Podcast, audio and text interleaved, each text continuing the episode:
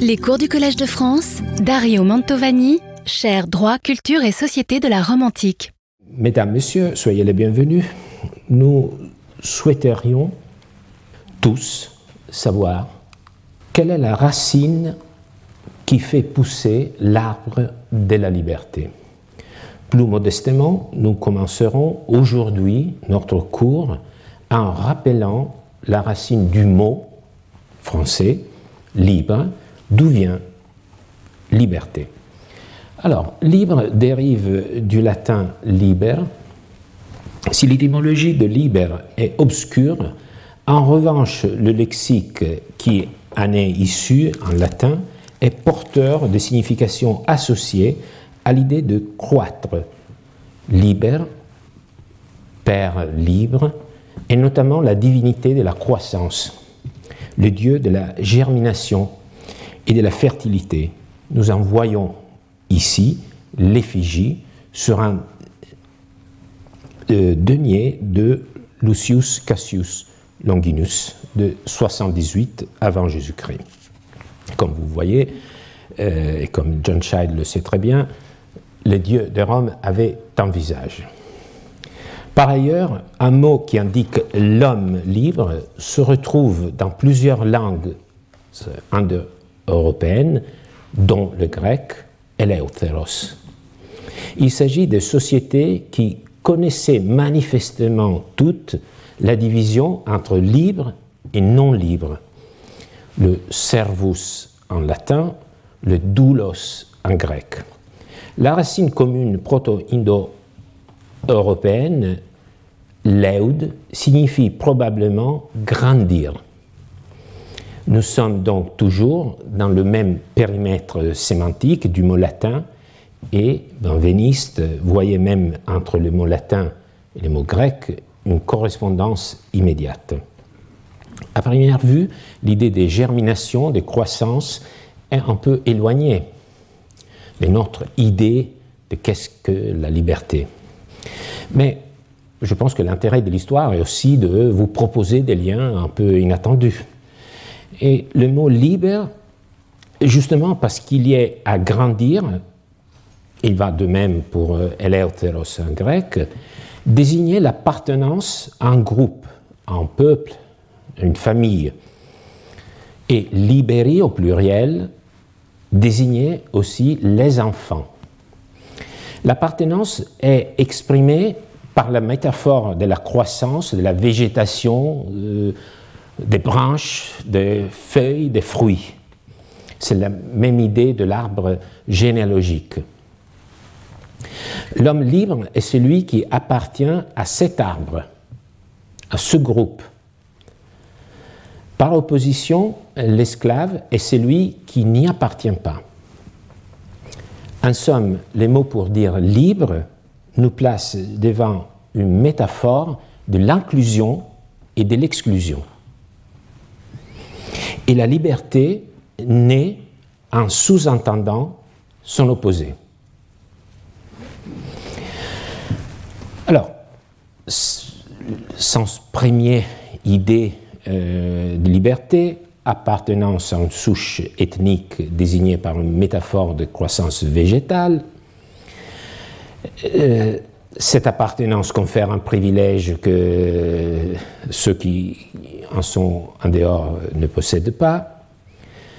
Alors, qu'il soit noté en passant, les hommes utilisent le langage de la nature,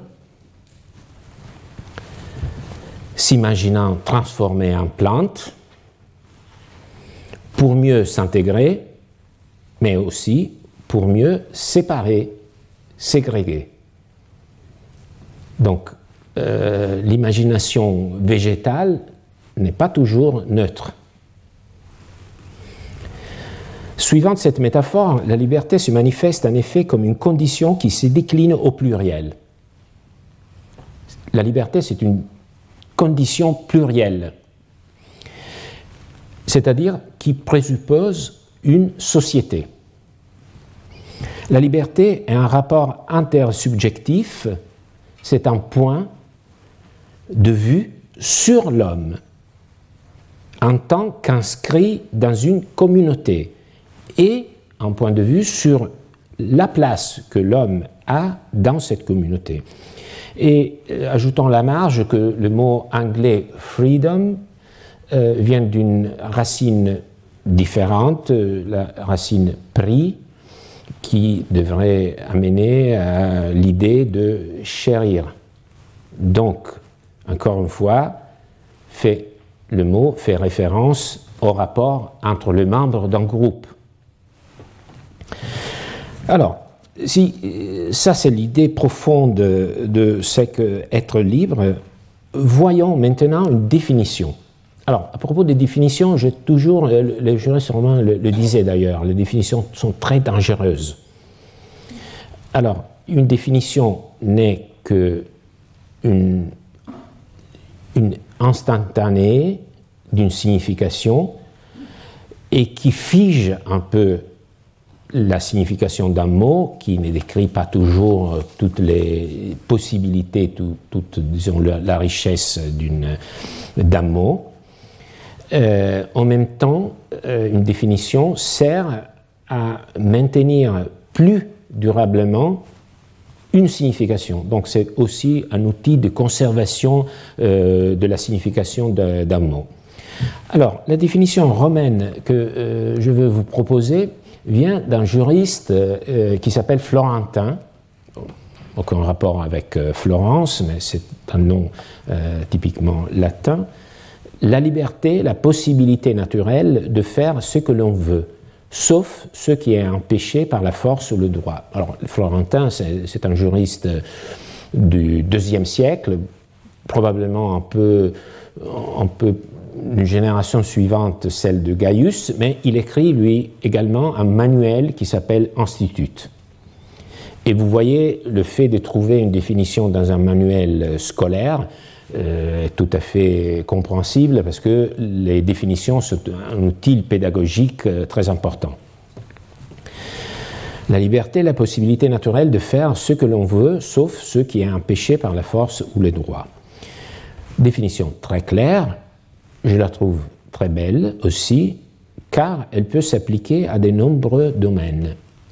Pouvoir faire ce que l'on veut, c'est ça la liberté. Dans cette définition, l'adjectif naturel, bien, évidemment, attire notre attention. D'abord parce que cet adjectif ancre la liberté dans la nature.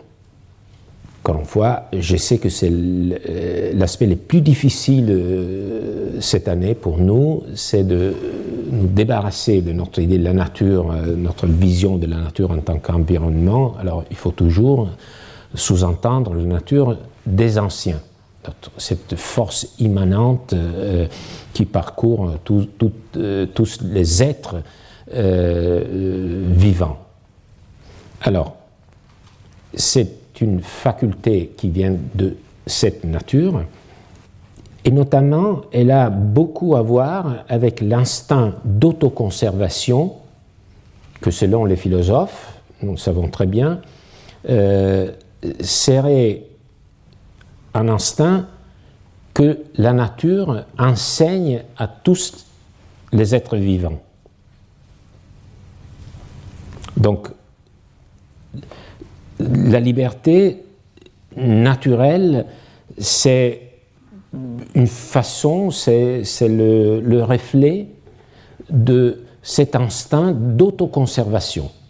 Donc nous sommes libres de faire tout ce qui me permet de maintenir notre propre constitution. Et donc, en disant que la liberté est une faculté naturelle, Florentin s'appuie sur cette idée. Par nature, tout homme peut faire ce qu'il veut, notamment pour défendre sa vie, mais aussi pour vivre sa vie. Et il est évident que chacun euh, peut se heurter aux actes mis en place par d'autres hommes, eux aussi mus par leur amour de soi. Alors, une façon de parler de cet instinct d'autoconservation. Stoïciens parlaient de oikeiosis. La façon que je pense la plus compréhensible pour nous, c'est de parler d'amour de soi. Donc il y a un amour de soi inné, parfois trop, et c'est à partir de cet amour de soi que s'enclenche une dynamique Mais comme j'ai parlé d'amour de soi, vous comprenez très bien que c'est une dynamique qui a un, point de départ très individuel. Donc, c'est encore un point de vue sur l'homme dans sa singularité. Mais Florentin, il parle ensuite de droit. Il implique donc une deuxième dimension. Sa définition de liberté présuppose aussi l'existence d'une société. Elle envisage les hommes dans leurs relations interpersonnelles inscrites dans les périmètres d'une communauté politique. Donc il y a les deux dimensions dans une seule définition. On sort du simple état de nature pour entrer dans le domaine juridique, le droit des gens. En effet, dans les hommes, l'amour de soi, l'impulsion s'est conservée et en même temps impulsion à créer des liens avec ses semblables. Et chez l'homme, cela se manifeste de manière insigne, puisque ce genre de relation vers les autres hommes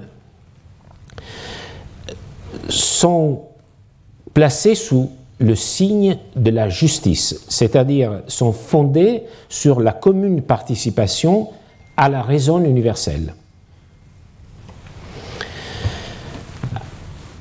Et nous le savons désormais, le droit des gens est justement le droit qui est fondé sur cette raison universelle, c'est-à-dire partagée par tous les hommes.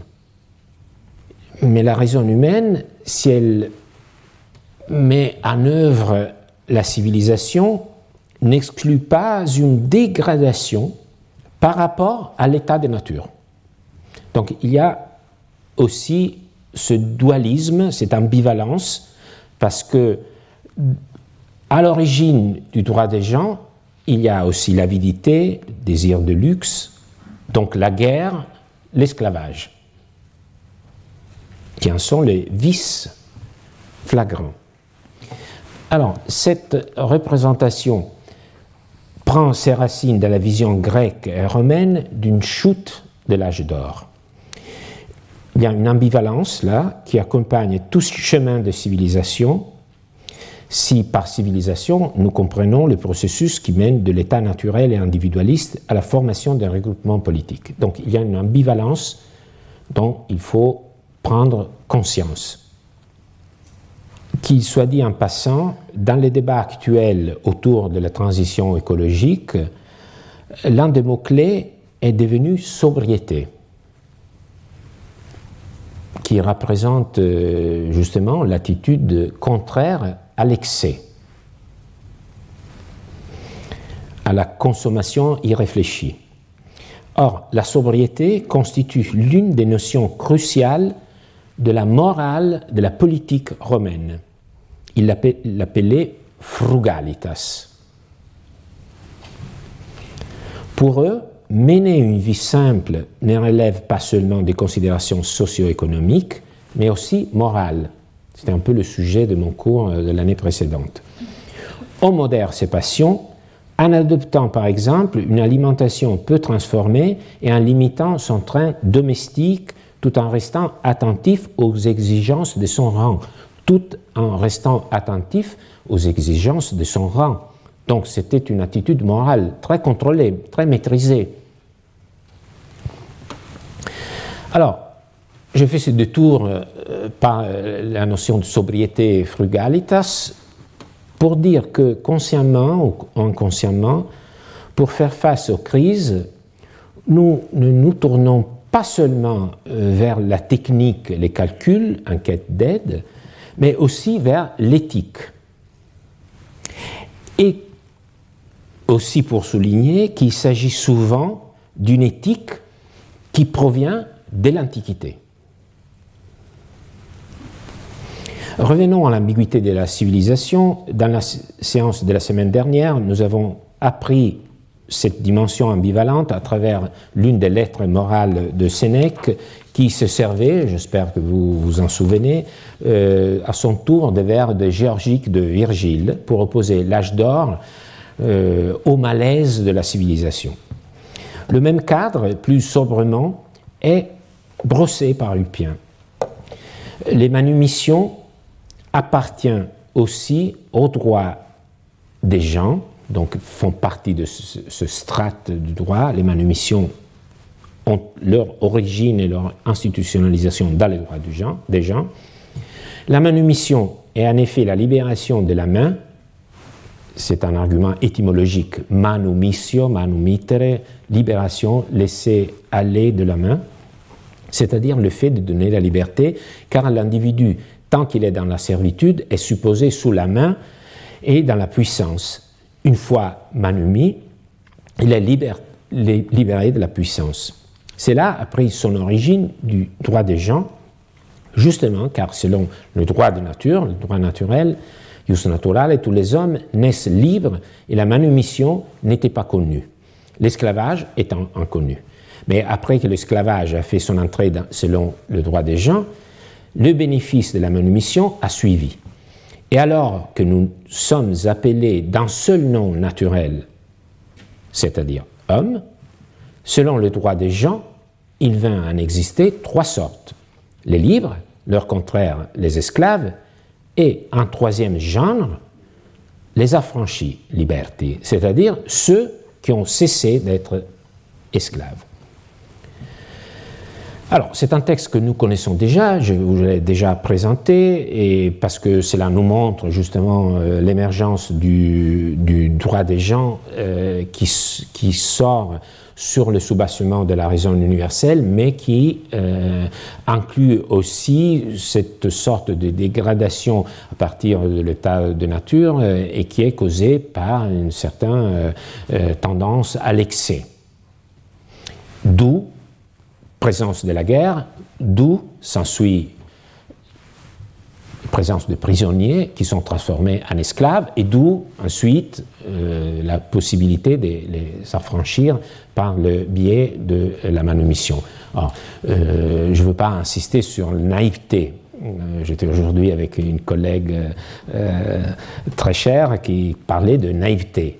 Oui, il y a une certaine naïveté. Certains, vous voyez, on, on raison à partir du présent. Alors, Ulpien, ici, est en train de, d'expliquer le présent, la présence d'un certain nombre d'institutions. Et donc, il, se tourne vers le passé euh, d'une façon très, très simpliste. Donc, il imagine une sorte de dynamique qui, euh, une étape après l'autre, euh, fait entrer dans le domaine du droit toutes sortes d'institutions. C'est une explication qu'il ne faut pas comprendre comme une explication historique et génétique. C'est plutôt une, une, représentation logique. Et souvent, on nous présente, même aujourd'hui, des explications prétendument historiques, mais qui ne sont que des, euh, disons, des exercices rétrospectifs à partir du présent, euh, on, disons, on démêle un fil euh, qui nous conduit à un passé imaginaire. Mais c'est effectivement, c'est le présent qui génère le passé. Alors, ça, on le connaît très bien, j'ai insisté là-dessus, mais aujourd'hui, je voudrais souligner un autre aspect.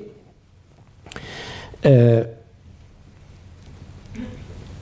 c'est-à-dire le fait culpien ici insiste sur la nomenclature, sur l'acte de nommer dans la dernière partie de, ce passage.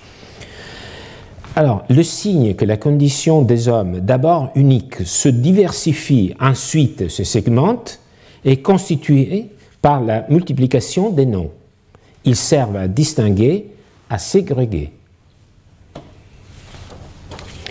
que l'acte de nommer a pour effet d'instituer une condition juridique, qu'en général, nommer, c'est instituer, c'est un phénomène euh, qui a été mis en lumière depuis longtemps, et comme souvent, à cet égard aussi, la formulation de Pierre Bourdieu est bien trouvée et percutante. Dans sa leçon inaugurale en 1982, il disait la, les fonctions sociales sont des fictions sociales. Et les rites d'institution font celui qu'ils instituent, donc efficacité performative. En lui imposant un nom, un titre qui le définit, l'institut, il le somme de devenir ce qu'il est, c'est-à-dire ce qu'il a à être. Il lui enjoigne de remplir sa fonction. Donc on parle de la fonction et on revient à la fonction. En lui imposant un nom, un titre qui le définit, l'institut, il le somme de devenir ce qu'il est, c'est-à-dire ce qu'il a à être. Je souligne ces propos parce que je pense, j'espère, que quelqu'un parmi vous euh, a bien compris mon intérêt attiré par euh, ce propos parce que on pourrait substituer ici au mot droit, disons, euh, à la fonction du droit, la fonction de la nature.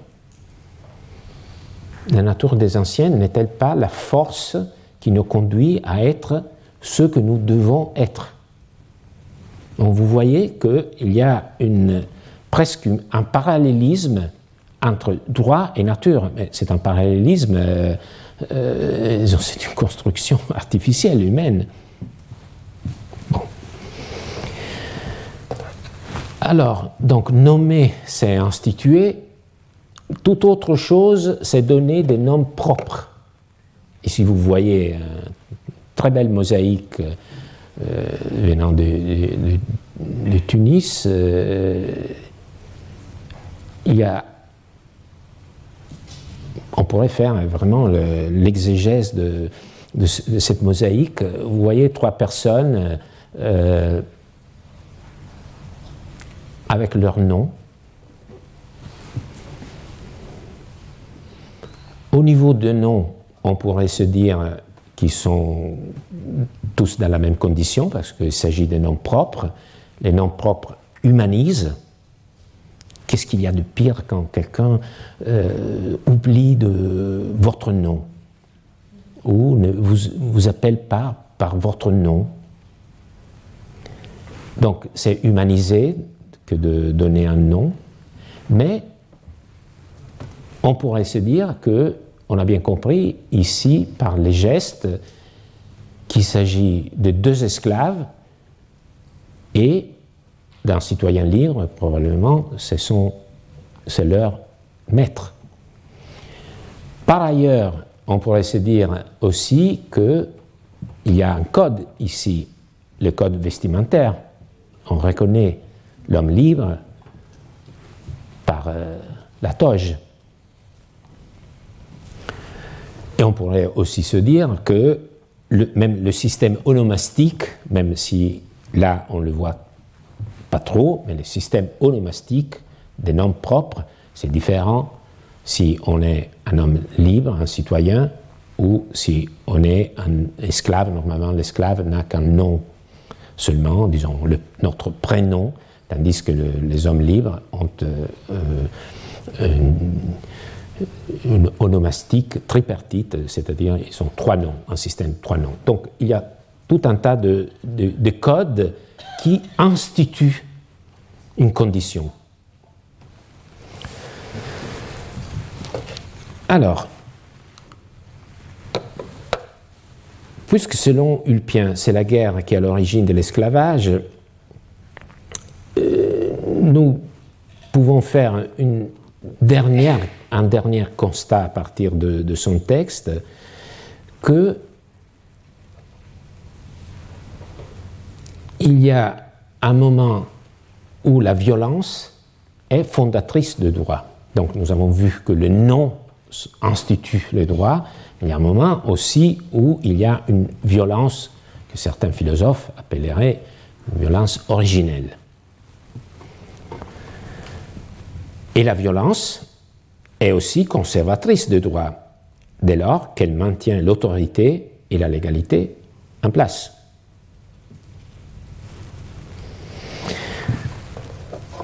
Et ce lien est bien développé par Florentin parce qu'il lit dans son texte la vice, la violence et les droits. Donc, quand je vous parle des textes de droit romain comme des textes archétypiques, euh, vous comprenez pourquoi. Parce qu'il y a des structures mentales euh, qui nous accompagnent, même dans les analyses les plus développées aujourd'hui.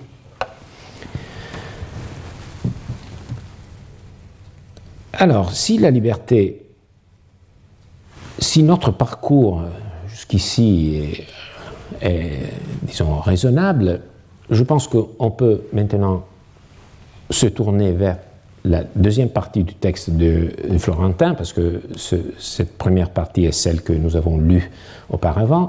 Il y a une deuxième partie, l'esclavage est une institution du droit des gens en vertu de laquelle quelqu'un est soumis contre nature à la domination d'un autre.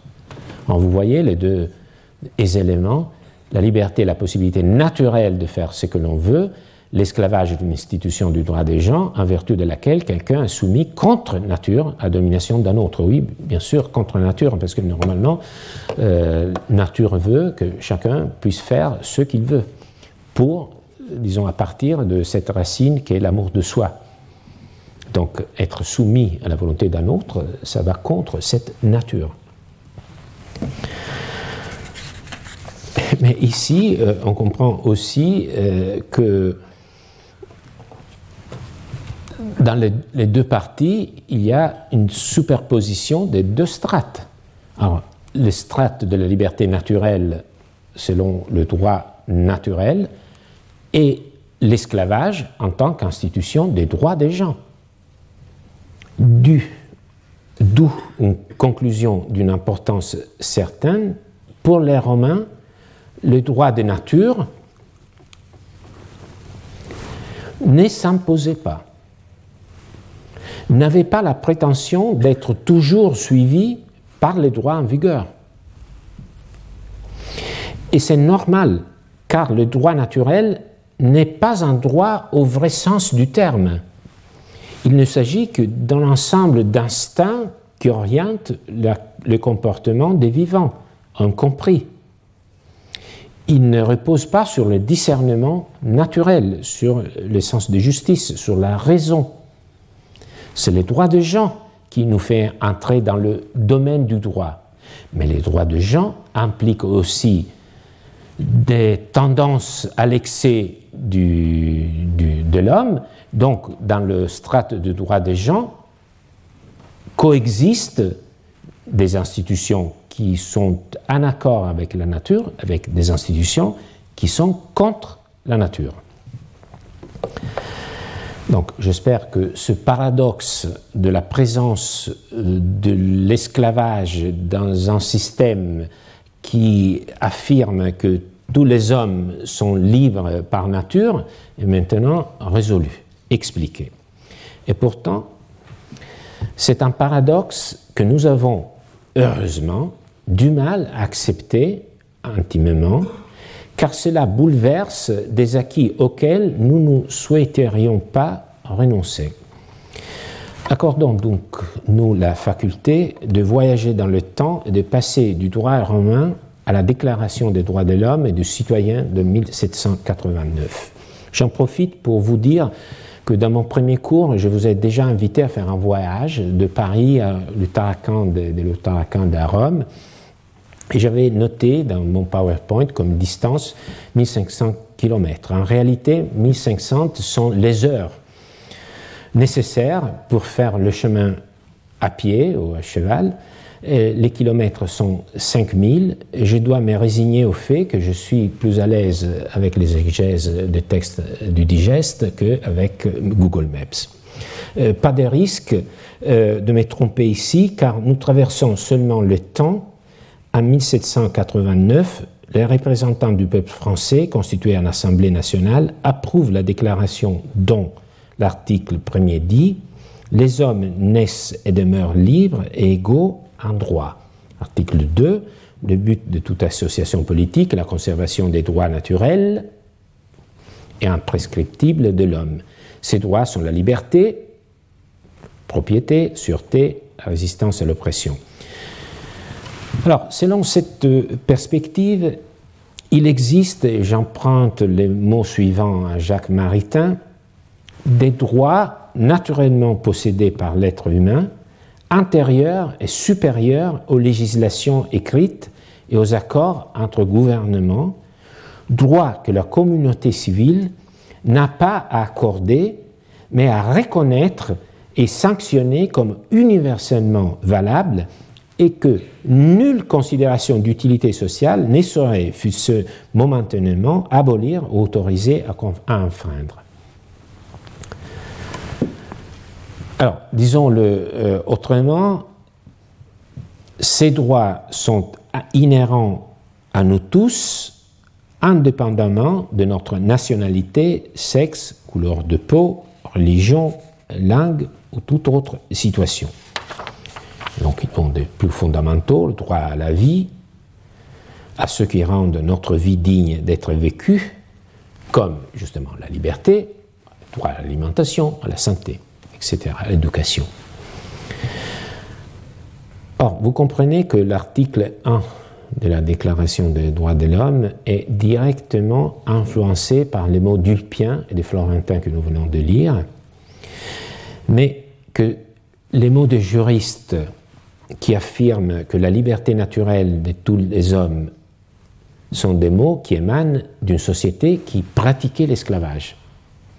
Donc, ce sont des mots qui sont repris de cette tradition, mais c'est une tradition qui a son origine dans une société qui connaissait l'esclavage, qui les justifiait. Alors, pour Ulpien et Florentin, et pour les Romains en général, les droits naturels n'étaient donc pas un droit véritable, mais une condition qui ne coïncidait pas nécessairement avec le droit au sens propre, les droits en vigueur. Il distinguait l'état naturel de liberté de ceux qui pouvaient arriver si l'on était capturé ou si l'on naissait d'une mère elle-même esclave. Pour les modernes, en revanche, le grand tournant a été de faire coïncider l'état naturel de liberté avec l'état juridique. L'esclavage a été aboli et aujourd'hui, tous les êtres humains naissent libres et égaux en dignité et en droit, sans que cela puisse être modifié par des lois étatiques. C'est ce que dit aussi la Déclaration universelle des droits de l'homme, euh, adopté par l'Organisation des Nations Unies en 1948. Alors, d'un point de vue idéologique, comme d'un point de vue pratique, disons, des valeurs, il s'agit d'une immense avancée. Du point de vue théorique, il s'agit en revanche d'une démarche audacieuse. Comme toute démarche qui consiste à utiliser les mêmes mots que les anciens pour leur donner toutefois une signification radicalement nouvelle, presque opposée. Pour les modernes, pour le dire euh, brièvement, l'état de nature est transformé en droit et les droits en état de nature. C'est un passage que les anciens n'envisageaient pas comme possible. Et cela explique fondamentalement les oscillations qui entourent encore l'universalité des droits de l'homme et leur application. C'est pourquoi, plus que d'être ancré une bonne fois pour toutes dans l'état de nature, parce que cet état de nature, nous avons vu, ce n'est pas un terrain suffisamment solide, les droits de l'homme doivent être défendus jour après jour dans les combats du présent. Après ces deux tours, revenons à l'Antiquité. Une question alors s'effraie un chemin à travers tous ces textes et ces paradoxes que nous avons euh, dû affronter, surmonter. À quoi bon? Ça, c'est la question. À quoi bon pour les juristes romains de conserver ce fossile, cet état de liberté naturelle, au moment où le droit de Rome accepte et valide l'esclavage? Il faut se poser la question pourquoi, s'ils considéraient que l'état de nature n'était pas un frein suffisant pour empêcher l'esclavage, qu'ils euh, acceptaient, pourquoi alors garder ce souvenir, euh, ou si vous voulez, cette euh, thématisation de l'état de nature? Alors, si les juristes romains sont conscients que le droit naturel n'est pas un droit véritable et qui peut être démenti par les droits en vigueur, qu'en font-ils? La question nécessiterait une analyse très détaillée, différenciée, à de nombreux niveaux, ce qui la rend délicate et un aspect que je ne ferai qu'évoquer ici, car il ouvre des questions, à mon sens, encore trop peu éclairées par la recherche. Pour le dire brièvement, la nature est présente dans les discours des juristes dans des sens divers. Elle est présente à la fois comme substrat du droit naturel et comme substrat du droit des gens. Je ne veux pas insister trop là-dessus parce que nous avons bien compris que la nature fonctionne à deux niveaux. D'abord pour alimenter l'état de nature, deuxième niveau pour alimenter les droits des gens. Mais c'est une nature un peu différente. Mais, oui, c'est la même nature, mais c'est la nature qui enseigne à tous les animaux à avoir des instincts, et ça correspond au strate du droit naturel, et c'est en deuxième lieu la nature qui enseigne aux hommes seulement la raison. Et c'est la couche du, droit des gens. Alors, vous voyez que comme souvent les juristes ne, font qu'évoquer les mots nature, à quel, je ne dirais pas de deux, de deux natures, c'est la même nature mais qui a des effets différents, mais à quel des deux aspects de la nature font-ils référence? C'est la nature qui est celle commune aux hommes et aux autres vivants, ou c'est la nature exclusivement propre aux, humains. Alors, j'insiste pas davantage, mais je pense que beaucoup des difficultés à interpréter les textes du droit romain euh, dérivent du, fait qu'on n'arrive pas à démêler cette, euh, cette euh, différence. Alors, pourquoi je l'ai évoqué? Je ne peux pas euh, vous proposer une, analyse et même pas arriver à vraiment identifier dans tous les textes à quel des deux euh, volets de la nature euh, il se réfère. Pourquoi je évoqué D'abord? Parce que je pense que normalement, lorsqu'on individu un problème, c'est déjà quand même une contribution à la recherche pour d'autres qui, pourraient reprendre cette, ce questionnement. Et deuxièmement, parce que je pense qu'il y a pas mal de problèmes qui se posent pour les dialogue entre les antiquisants et ceux qui font du droit contemporain, euh, justement parce qu'il euh, y a une ambiguïté euh, foncière sur la signification de qu'est-ce que la nature dans les textes des juristes romains. Euh, alors, revenons euh, aux juristes romains après euh, ces détours pour, nous, pour aborder la question qui m'intéresse maintenant. C'est à quoi bon évoquer, garder le souvenir de cet état de nature dans, un, dans un système juridique qui peut aller à l'encontre, contraster, proposer des institutions qui sont contre l'état de nature. Alors, euh, je pense que l'attitude des juristes romains est similaire à celle des orateurs lorsqu'ils plaident leur cause, comme l'explique Cicéron dans les traités rhétoriques sur euh, comment euh, repérer les, bons arguments d'invention.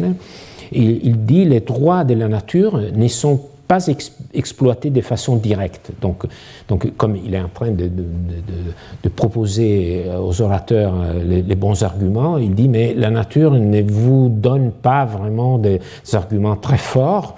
Euh, car ce genre d'arguments n'ont pas leur place dans les droits civils.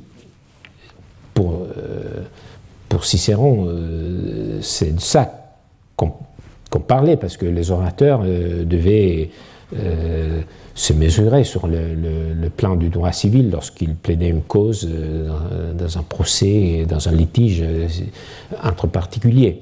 Donc le droit civil n'a pas grand-chose à faire avec le, droit de nature. Et, ces principes sont quelque peu éloignés de l'entendement du vulgaire. Ils peuvent cependant être fréquemment utilisés comme termes de comparaison ou pour donner plus d'éclat au discours. Très important. Comme terme de comparaison. Donc c'est un modèle c'est pas quelque chose de contraignant, mais c'est un modèle. C'est un peu, souvent, c'est le, rôle que joue l'histoire du droit. L'histoire du droit n'a pas proposé vraiment de solutions contraignantes, mais c'est un modèle. C'est un modèle qui fonctionne un peu comme une façon de, de, voir les choses d'un autre point de vue. Et deuxièmement, euh, c'est pour donner plus d'éclat. Donc c'est une façon d'exploiter les, ressources, euh, certaines grandiosités, majesté des, arguments philosophiques. Alors, euh, dans cette veine, dans cette perspective, on trouve euh, des références à la nature dans les discours des juristes romains, justement pour justifier des institutions. Par exemple, les prêteurs romains introduisent pas mal de modifications par rapport euh, à la législation la plus ancienne. Par exemple, le prêteur, à un moment donné, décide que euh, la succession sans testament doit pas seulement profiter aux descendants du côté masculin, mais aussi aux descendants du, côté de la mère. Euh, maternelle. Donc, euh, pour justifier ça, les, juristes euh, se disent, mais c'est bien évidemment, ça prend en compte la nature, la nature humaine, celle qui rayonne à partir de la procréation et qui s'élargit par cercle à toute la société. Et pour utiliser les, mots de, Cicéron, cette innovation du prêteur se base sur le lien du sang qui unit les hommes par la bienveillance et l'affection naturelle. Donc vous voyez, c'est une façon de légitimer une décision politique ou juridique euh, prise par les prêteurs euh, en l'encadrant dans une, dans une vision plus large de l'homme dans la société. Donc c'est une façon de légitimation. Ce n'est pas pour euh, introduire, justifier, argumenter. Mais après coup, on se dit, cette modification est cohérente avec, euh, avec des valeurs. À quoi ça sert le, fonctionnement de la, légitimation? Euh, C'est une tentative de justifier la cohérence globale du droit des Roms parce que est largement, on, peut largement le ramener à des principes naturels. Donc euh, c'est un outil utilisé par les juristes pour montrer que leur travail était un, travail intellectuellement cohérent et cohérent avec des valeurs largement partagées. Parce qu'il y a toujours, un peu comme avec le GIEC, il y a toujours ce problème de, la légitimation de la science. Les juristes, ce sont des intellectuels. Au nom de qui est-ce qu'ils parlent? Est-ce qu'ils parlaient? Au nom de leur propre expertise, mais c'est une expertise qui doit être légitimée. Une façon de légitimer, pas en passant par les politiques, c'est de passer par la philosophie. Cohérence de, valeurs axiologiques. Euh, mais la référence à la nature par les juristes ne s'arrête pas là. La nature constitue une ressource discursive puissante pour faire coexister des phénomènes. Contradictoires. Le cas le plus évident est la position des esclaves, encore une fois. J'y consacrerai donc la partie conclusive et plus brève de mon cours d'aujourd'hui et je le ferai aussi en hommage à deux grands savants, Jan Thomas et Paul Venn. Et je vous ai donné les références à deux articles très importants et j'espère pouvoir euh, développer plus longuement dans, une prochaine séance euh, la prise de position de Paul Venn. Alors, les juristes romains, comme nous l'avons vu, écrivent que par droit de nature, tous les hommes naissent libres.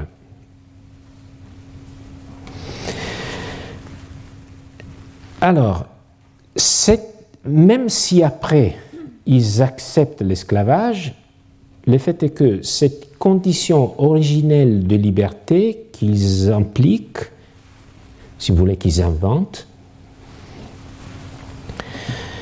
et qui est placé dans un espace foncièrement de ce qu'on pourrait appeler de non-droit, sert aux juristes à ouvrir un espace hors du droit dans lequel les esclaves peuvent aussi opérer comme libres tout en étant des esclaves. Donc étant libres selon la nature, mais étant esclaves selon le droit. Pour faire cela, c'est pas si simple que, ça, les juristes doivent euh, se servir d'une autre catégorie. Donc on revient à l'importance fondamentale des catégories dans tout discours et dans le discours juridique euh, de façon très, euh, très poussée. Une autre catégorie, c'est la catégorie de personne. Personne. Alors, le mot personne, euh, en gros, le masque que portait l'acteur de théâtre pour assommer l'apparence du personnage qu'il interprétait, et c'est un, grand ami euh, à qui je dois ce, mosaïque, est un terme creux qui indique un rôle, mais pas de quel rôle il s'agit. Par conséquent, en droit romain, la notion de personne s'applique également à ceux qui ne sont pas reconnus comme sujets des relations juridiques, par exemple aux esclaves. Alors, il y a un grand nom que je cite souvent, pas autant que je voudrais, Friedrich Karl von Savigny, l'a déjà dit impeccablement il y a 200 ans. Selon la terminologie des juristes modernes, il dit on pourrait s'attendre à ce qu'en raison de leur incapacité, juridique absolue, les esclaves se voient également refuser la désignation de personne, donc en tant que juriste moderne, on se dirait mais les esclaves ne sont pas des personnes, parce qu'ils n'ont pas des capacités juridiques, de sorte que cette expression, personne, serait considérée comme la désignation technique exclusive de l'homme doté de la capacité juridique. Au contraire, les Romains utilisaient habituellement le mot persona, personne, pour tout homme, c'est-à-dire également pour les esclaves. Vous voyez, ce montage passe par la catégorie de personnes. Il suffit pour illustrer la vérité de cette affirmation d'un exemple parmi de vous montrer un exemple parmi d'autres que nous empruntons au juriste Julien, peut-être le juriste le plus prestigieux de l'Antiquité, il a écrit euh, un ouvrage qui s'appelle Le Digeste. Il écrit dans la première moitié du deuxième siècle après Jésus-Christ. Donc il a écrit un, texte qui s'appelle Le Digeste. Et vous voyez que ce texte est inclus dans le Digeste de Justinien. Et déjà le fait que euh, Justinien a utilisé le même mot montre euh, la renommée de Julien. Et vous allez voir que euh, la renommée d'un juriste euh, est directement proportionnelle à la complexité de ce qu'il écrit. Donc je vous préviens, euh, ça va être très très compliqué. Un esclave commun tient la personne, joue les rôles. J'aime bien ça parce que vous voyez, tient la personne. Ici, il y a quelqu'un qui tient la personne, le masque. Alors, un esclave commun tient la personne, personam sustinet, joue le, rôle des deux esclaves. L'esclave commun. Donc, le, euh, disons, le, sujet, le, thème de, ce texte, c'est l'esclave commun. C'est pourquoi, si mon esclave à moi a reçu une promesse de la part d'un autre esclave appartenant en commun à moi et à toi, il adviendra de cette promesse unique la même chose qu'adviendrait si on eût fait deux promesses séparées. L'une qui se serait adressée à la personne d'un esclave à moi, l'autre qui se serait adressée à la personne d'un esclave à toi. Et nous ne devons pas penser que, seulement la moitié me soit acquise et l'autre moitié, hmm, et l'autre moitié n'aurait aucune validité parce que la personne d'un esclave commun est de telles conditions que dans les choses que quand de deux maîtres peut acquérir et que l'autre ne peut pas acquérir, l'esclave est considéré comme s'il appartenait à celui-là seul qui a la faculté d'acquérir. On va le comprendre euh, à petits pas. En guise de commentaire à ce texte, nous dirons tout d'abord que c'est comme s'il nous présente un théâtre à deux scènes. Sur la première scène, les protagonistes sont deux esclaves, sur l'autre se trouve leur propriétaire. Dire que sur la première scène, les protagonistes sont les esclaves, ce n'est déjà pas sans importance. Les esclaves ne sont évidemment pas de simples objets. Ils gèrent les biens de leur maître, passent des contrats en leur nom, ils s'engagent envers des tiers ou reçoivent l'engagement des tiers. Comment est-ce possible juridiquement s'il s'agit d'esclaves? Précisément parce qu'ils sont des hommes.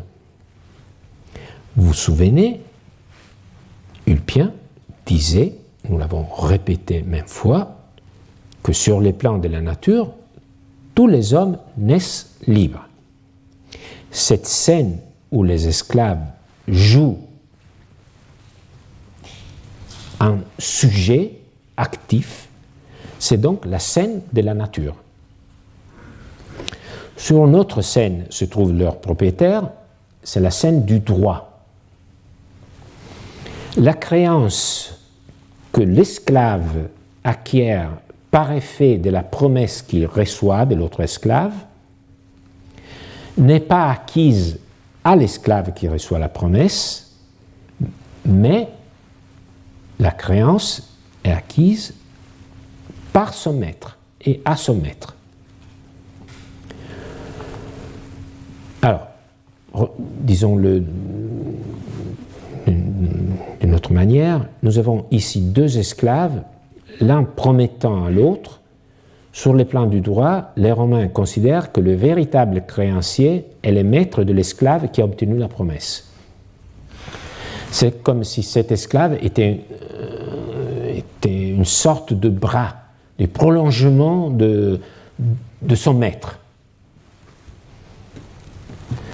En revanche, l'esclave qui a promis, si certaines conditions sont réunies, qu'il n'est pas nécessaire de détailler ici, l'esclave qui a promis engage son maître qui devient le débiteur. Les esclaves, sur le plan du droit, s'effacent derrière leur maître et pourtant, sans les esclaves, ce résultat n'aurait pas pu être obtenu. Alors, deux scènes, celle de nature permet au droit d'aller plus loin, d'inclure des phénomènes qui en seraient exclus. Nous commençons à comprendre que pour les juristes, parler de droit naturel et de liberté originaire de tout un chacun n'était pas dérisoire, n'était pas de la pure théorie, mais faisait bien part de leurs outils techniques. C'est une autre chose qu'on oublie souvent. Dans les cas décrits par Julien, il y a pourtant une complication. L'un des deux esclaves, celui qui promet, c'est un esclave en copropriété, un esclave commun. L'esclave de deux maîtres. Et l'un des deux maîtres est aussi le maître de l'esclave qui obtient la promesse. Comment pourrait-il devenir ce maître à la fois créancier débiteur il semble y avoir un court-circuit. Essayons de rendre la situation plus lisible, visible, tangible. C'est aussi la façon dont les juristes raisonnaient. Ils touchaient presque les objets sur lesquels euh, ils portaient leur attention et les rendaient tangibles pour leurs lecteurs également. Alors, je suis je, dis je parce que le, texte parle de ego et de tu. Donc pour moi, ego, c'est l'un des deux personnages, l'un des deux maîtres. Euh, je, suis, en tant qu'ego, propriétaire d'un esclave, l'esclave envers, mais toi et moi, nous sommes propriétaires aussi en commun de l'esclave en bleu. Alors, j'ai confondu. Alors, euh, l'esclave en vert, c'est l'esclave en copropriété. L'esclave en bleu, c'est justement la même couleur, c'est l'esclave euh, deux maîtres, un esclave en commun, un esclave qui appartient en solitaire à ego. Que se passe-t-il si, comme dans ce cas, l'esclave commun adresse une promesse à l'esclave qui appartient à un de deux maîtres seulement. Ego devrait devenir à la fois créancier par les biais de cet esclave, mais aussi débiteur par les biais de cet, autre esclave. Pour décomposer la question en ces termes élémentaires, Julien propose de voir dans l'esclave en copropriété non pas un seul esclave, mais deux. En lui se conjugue la personne de l'esclave d'ego et la personne de l'esclave de tu. Il dit que, bon, je pense qu'on a bien compris que par, cette, euh, par, le biais de cette décomposition, le court-circuit ne, ne se produit pas comme personne de l'esclave qui appartient à tu, il engage son maître envers ego. Donc, il engage son maître envers ego. Justement parce qu'on a considéré que cet esclave qui promet est celui auquel s'adresse la promesse n'appartiennent pas au même maître. Ils constituent deux personnes distinctes. En revanche, dans sa deuxième identité, en tant que personne qui appartient à Ego, c'est comme si cette deuxième personne n'existait pas. Donc, il n'y a pas de court-circuit, on l'élimine de la scène, il n'y a pas de court-circuit, parce qu'il n'y a pas un esclave qui appartient à une personne qui promet à un esclave qui appartient au même maître. Cette décomposition, cette scission a permis de résoudre les courts-circuits. Mais il y a un deuxième aspect de la solution de Julien, on peut le relire en jaune, nous ne devons pas penser que seulement la moitié mais soit acquise, et l'autre moitié euh, ne soit acquise à personne. Parce que la personne d'un esclave commun est de telles conditions que dans les choses que un de deux maîtres peut acquérir et que l'autre ne peut pas acquérir, il est regardé comme s'il appartenait à celui-là seul qui a la faculté d'acquérir. Alors, le texte se présente en quelque sorte comme un dialogue avec un contradicteur imaginaire. Certains diront que la personne de l'esclave qui fait la promesse, donc l'esclave en copropriété, quelqu'un pourrait dire que l'esclave en copropriété, euh, est scindé en deux personnes, alors donc même la promesse devait être divisée en deux. Donc que la validité de la promesse n'engage seulement que la moitié de la somme, pour ainsi dire. Donc que l'esclave que nous voyons ici scindé en deux, en effet, aussi ce qu'il promet à cet esclave, et donc la créance qui enrichit ce maître devait être divisée elle-même en deux. C'est euh, l'objection que, Julien se, figure. Mais il répond, ce n'est pas le cas, euh, on, revoit sa réponse, euh, la personne d'un esclave commun est de telle condition que dans les choses que qu'un de deux maîtres peut acquérir que l'autre ne peut acquérir, l'esclave est considéré comme s'il appartenait à celui-là seul qui a la faculté d'acquérir. Donc c'est comme s'il n'appartenait qu'à une seule personne. Et donc sa promesse est valide dans la totalité. Et donc Ego euh, acquiert la totalité de la créance. Y a-t-il une raison à cette solution? Je ne crois pas. Euh, Julien fait appel à une règle euh, il dit est considéré, euh, l'esclave est considéré comme s'il appartenait, donc ce n'est pas sa solution. Il, reprend une solution qui était déjà connue. c'est une sorte de, règle. Il est considéré comme s'il appartenait à celui-là seul qui a la faculté d'acquérir. Donc, dans sa formulation, il s'agit d'une fiction. Fiction. Un mot que nous avons déjà entendu dans les mots de, de Bourdieu. Sa formulation s'agit d'une fiction. Il est considéré comme s'il appartenait à celui-là seul qui a la faculté d'acquérir. Alors, c'est pas vrai. Fiction. Ça correspond pas à la réalité. Il appartient à deux maîtres. Mais il est considéré comme s'il appartenait à une seule des deux maîtres.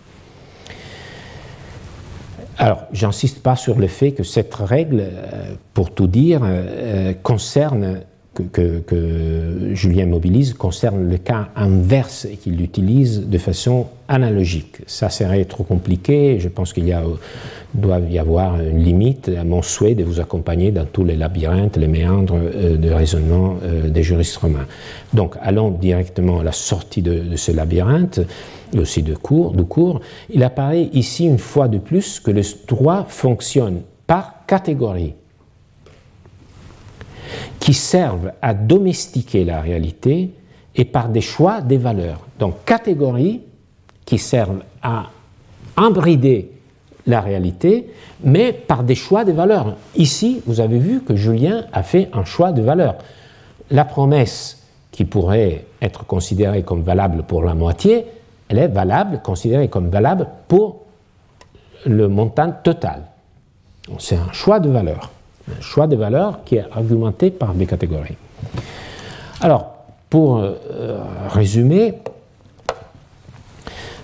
on comprend, je pense, bien le, parcours que nous, avons, que nous venons d'accomplir et permettez de vous remercier de votre attention parce que je pense que c'est en tout cas euh, pour moi très important de pouvoir euh, m'accorder la liberté d'expliquer les textes devant un auditoire si attentif et qui me permet de, de, faire ce que je trouve est ma seule, seule tâche, de, redonner la voix euh, aux juristes romains. Donc, on comprend mieux, je pense, notre parcours. D'un côté, il y a la nature, l'homme, homo, c'est le nom naturel, c'est le, nom, le seul nom naturel par lequel nous tous nous sommes appelés hommes. Après, on descend aux trois catégories nommées et instituées. Il y a le liber, le, l'esclave, le servus, libertus, l'affranchi. Et ensuite, on remonte à la catégorie des personas, c'est une autre catégorie euh, juridique qui permet de réunir ceux qu'on avait divisés. Et vous comprenez aussi la métaphore du masque, parce que persona, on devrait l'écrire au pluriel. On devrait l'écrire au pluriel. Il y a autant de fonctions que de masques. Ce serait le, bon, euh, la bonne façon de présenter les choses. Mais aussi, il ne faudrait pas dire je suis une personne, mais on devrait dire j'ai une personne. Je porte un masque. Ou plusieurs, parce que nous tous, nous avons plusieurs rôles, euh, même selon le droit. Alors, je pense que nous avons bien compris que l'appel à la nature permet aux juristes de créer une scène de théâtre sur laquelle ils font jouer les esclaves en tant que personnes, tous les, en les maintenant en dehors de la scène du droit. Ce n'est pas la nature au sens de force innée qui détermine le droit, mais le droit qui s'approprie la nature dans la mesure qu'il juge approprié. Et cette dimension ultérieure, ce plan géométrique sous-jacent au droit de la cité, permet aux juristes d'attribuer une certaine autonomie aux esclaves. Il en va de, même des enfants euh, soumis à la puissance euh, autorité paternelle, mais cela permet aussi de maintenir cette inclusion dans ces bornes en l'ancrant à la figure du propriétaire, à celui qui a le pouvoir sur l'esclave. Si à propos de la relation entre l'humain et le non-humain, la pensée juridique romaine est anthropocentrée, parallèlement, pour penser la relation entre les hommes, elle met au centre la figure du sujet, le maître, qui a tout pouvoir sur lui-même, on l'appelle quelqu'un qui, qui est sui iuris, qui appartient à lui-même, auquel les autres sujets sont articulés. Donc la hiérarchie du monde naturel se duplique dans une autre hiérarchie à l'intérieur de la société humaine. C'est là pour dire que les catégories, elles ne sont jamais innocentes. Merci. Retrouvez tous les contenus du Collège de France sur www.colège-2-france.fr.